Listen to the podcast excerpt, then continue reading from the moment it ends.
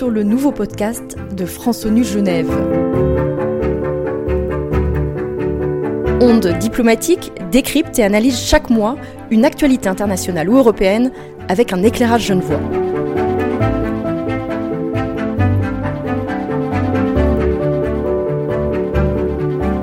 Pour ce premier épisode, nous vous proposons de mieux comprendre comment se construit au quotidien la relation franco-allemande à Genève. Nous sommes effectivement le 22 janvier 2024 et nous célébrons aujourd'hui les 61 ans du traité de l'Élysée et les 5 ans du traité d'Aix-la-Chapelle.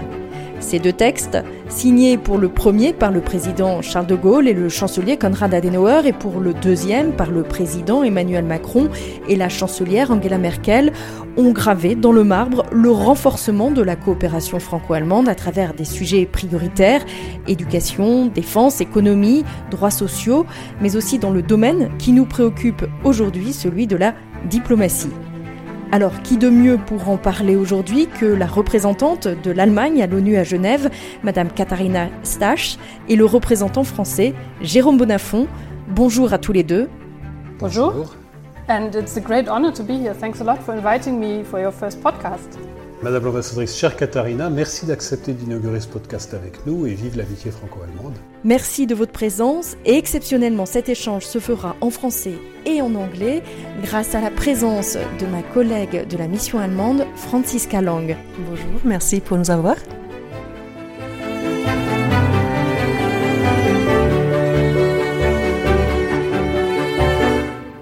Alors, je le disais en préambule, le traité de l'Élysée a été signé en 1963 pour sceller la réconciliation entre la France et l'Allemagne. Nos deux pays ont traversé une histoire euh, complexe, une histoire dramatique, et nous travaillons étroitement aujourd'hui à promouvoir la paix, le respect des droits de l'homme et du droit international humanitaire. Nos deux pays, Madame l'ambassadrice, du fait de leur histoire, ont-ils une responsabilité particulière? Yes. I think indeed we do share a common responsibility. And also, I think um, the particular history of our two countries really tells a story. And it's true, today we stand here as friends, but this has not always been the case, and it's by no means a given. And just to illustrate this, a couple of months ago, I reread some documents about the, um, the, the, end of World War One and the armistice between Germany and France in November 1918.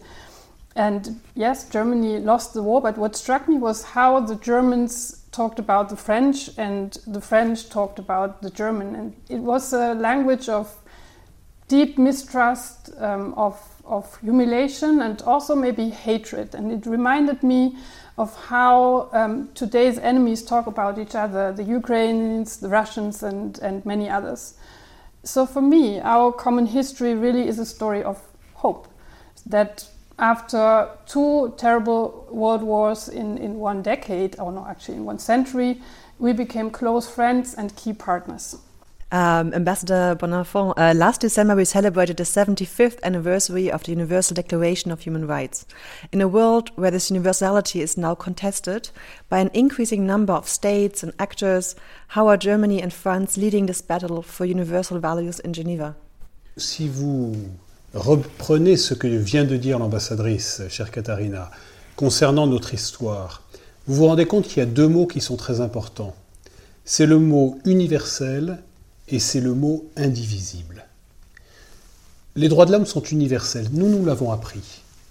C'est-à-dire que quelle que soit la personne, où qu'elle soit dans le monde, elle a les mêmes droits, la même dignité. Et ça, notre histoire nous l'a appris, parce que nous avons tellement vu les désastres quand nous prétendons exclure des catégories de la population de l'accès aux droits et à la dignité, que nous pouvons dire au monde avec l'expérience comment il faut faire pour promouvoir les droits et pourquoi il faut promouvoir les droits des femmes et des hommes également, des personnes, quelle que soit leur religion, quelles que soient leurs opinions, quelle que soit leur orientation. Et ceci, nous l'avons vécu dans notre chair, nous deux. Et donc maintenant, nous pouvons le dire ensemble avec nos partenaires européens euh, dans au sein du Conseil des droits de l'homme. Et le deuxième mot, c'est indivisible. C'est-à-dire, il n'y a pas d'un côté les droits politiques et de l'autre les droits économiques et sociaux, comme par exemple la Chine prétend le dire aujourd'hui. La réalisation des deux va ensemble. Il n'y a pas de vraie prospérité s'il n'y a pas de liberté. Il n'y a pas de liberté totale s'il n'y a pas accès aux droits fondamentaux en matière économique et sociale. Et cela aussi, l'histoire de notre euh, développement économique et social le dit, et la France et l'Allemagne, chacun de son côté, l'a fait. Alors comment faisons-nous?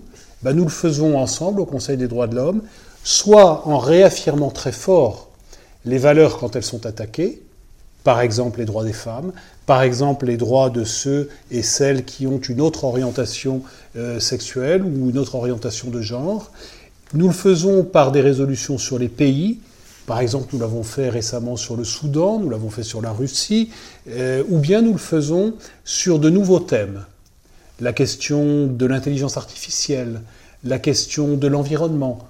Et ça, la France et l'Allemagne, très souvent, sont ensemble avec les Européens sur euh, des, projets et des initiatives. Vous avez évoqué, monsieur l'ambassadeur, euh, Genève, place forte des droits de l'homme. Pas uniquement, c'est le cas aussi euh, sur la question euh, humanitaire. On l'a vu récemment avec euh, l'invasion par la Russie de l'Ukraine, les attaques du Hamas en Israël, la crise humanitaire catastrophique en cours à Gaza ou encore le conflit au Karabakh ou au Soudan. Alors Genève est en première ligne sur ces crises. Comment est-ce que Paris et Berlin œuvrent de concert pour réduire la souffrance des populations civiles? I, I, really strongly believe, and I think I can speak here also on, on behalf of Jerome, uh, that the big challenges of our, our, time we can only tackle together. And this is really what multilateralism is about. Um, and I think we, Germany and France, we, we have a lot to offer here in, in this respect. And I just come out of a meeting with Amina Mohammed uh, talking about uh, the reform of the UN. And I, I think, uh, as I said before, it's France and Germany together. We can really make it happen. We can push things forward. And I think the two of us, we share um, a similar and the same ambition to make things happen. And only just yesterday, we hosted uh, a common meeting on the pandemic treaty, and I could talk much more about that and how we, we really try uh, to get um, the lessons learned uh, out of the pandemic and equity into that pandemic accord, or how we in the Human Rights Council jointly work together um, that the rights of the most vulnerable are, are more respected, and how we strive to make the humanitarian system more efficient and maybe more generally how, how we can really improve things for the people on the ground.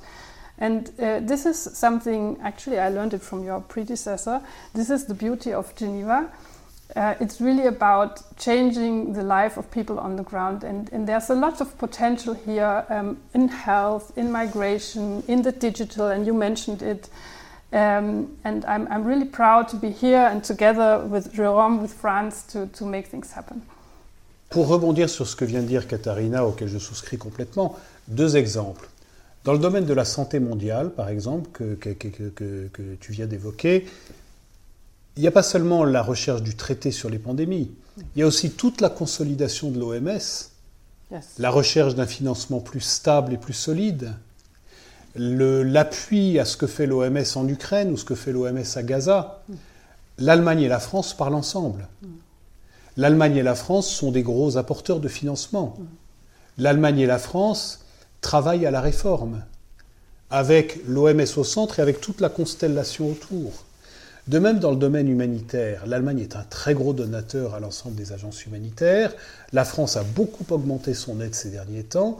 Et dès qu'il y a une crise, nous venons en appui du Haut Commissariat aux réfugiés, euh, de l'Office euh, du secrétaire général pour la coordination de l'aide humanitaire, euh, de la Croix-Rouge, pour que l'ensemble de la communauté internationale se mobilise immédiatement et réaffirme, un, le principe du droit international humanitaire, c'est-à-dire protéger les populations civiles et protéger les travailleurs humanitaires, et deux, euh, que cette communauté internationale finance. Et nous avons énormément d'actions communes, Allemagne et France, vis-à-vis de nos partenaires pour cela. Nous ne sommes pas les seuls, mais nous faisons partie du moteur du système. Maybe to conclude, um, today marks the fifth anniversary of the signing of the Aachen Treaty. Ambassadors, do you maybe have an anecdote or personal story to share about this special relationship that unites our two countries? Yes, you mentioned uh, the Elysee Treaty, the Aachen Treaty, and of course they are the legal backbone of our friendship. But uh, what really matters is, I think, the people who, who fill it with life every day. And I think uh, Jerome and I, we, we have many stories to tell about how our two governments uh, cooperate, but also their personal stories. And I studied in Aix-en-Provence for one year, and I learned the very important word "truc." And uh, well, okay, more seriously, when I was working with a former uh, Minister of Justice as head of cabinet and head of strategic planning, and uh, there was a day when the French ambassador came uh, to see the minister, and he very kindly asked whether uh, we would be in a position to join a certain French position. I think it was on some um, accounting issue. And I can tell you the entire ministry was up in the arms and told us not to join and not to, not to um, give up the German position for, for, for reason X, for reason Y, and for reason Z. But as you might have guessed, the minister decided to go with the French. And um, for, for one very simple reason, uh, and that was he knew that it was important for his counterpart and friend and this was the basis for a very deep friendship, which really, in, in more difficult times, helped us to found some very good and sound solutions for problems. And I think this, for me, is the essence of the French-German friendship. Merci, Katharina. Euh, au plan personnel, je viens d'une famille où il y avait beaucoup de militaires des deux côtés. Et donc, et mon père était assez âgé quand il m'a eu, et donc, il avait fait la Deuxième Guerre. Et de ce fait, toute mon enfance a été baignée, dans les années 60-70, par une très très grande attention à la question franco-allemande, et euh, beaucoup de respect pour la culture allemande, et beaucoup de volonté d'aller dans ce mouvement de réconciliation. Et l'un de mes premiers voyages de jeune étudiant, ça a été, je m'en souviens, à Hambourg, dans une famille allemande. On m'a amené à Bergen-Belsen, d'ailleurs, mmh. c'était assez mmh. poignant pour, pour le jeune adolescent que j'étais, et tout ceci est très, très fortement imprimé dans ma mémoire.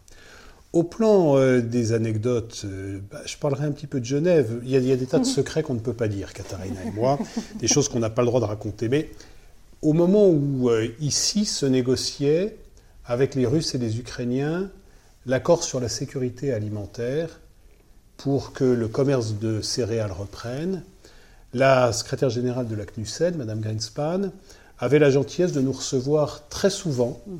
euh, Katharina et moi, pour nous dire un peu où nous en étions, de façon à ce que nous puissions d'abord donner à nos gouvernements une information très précise mhm. et ensuite aider à fluidifier les choses du côté de l'Union européenne et de la Commission.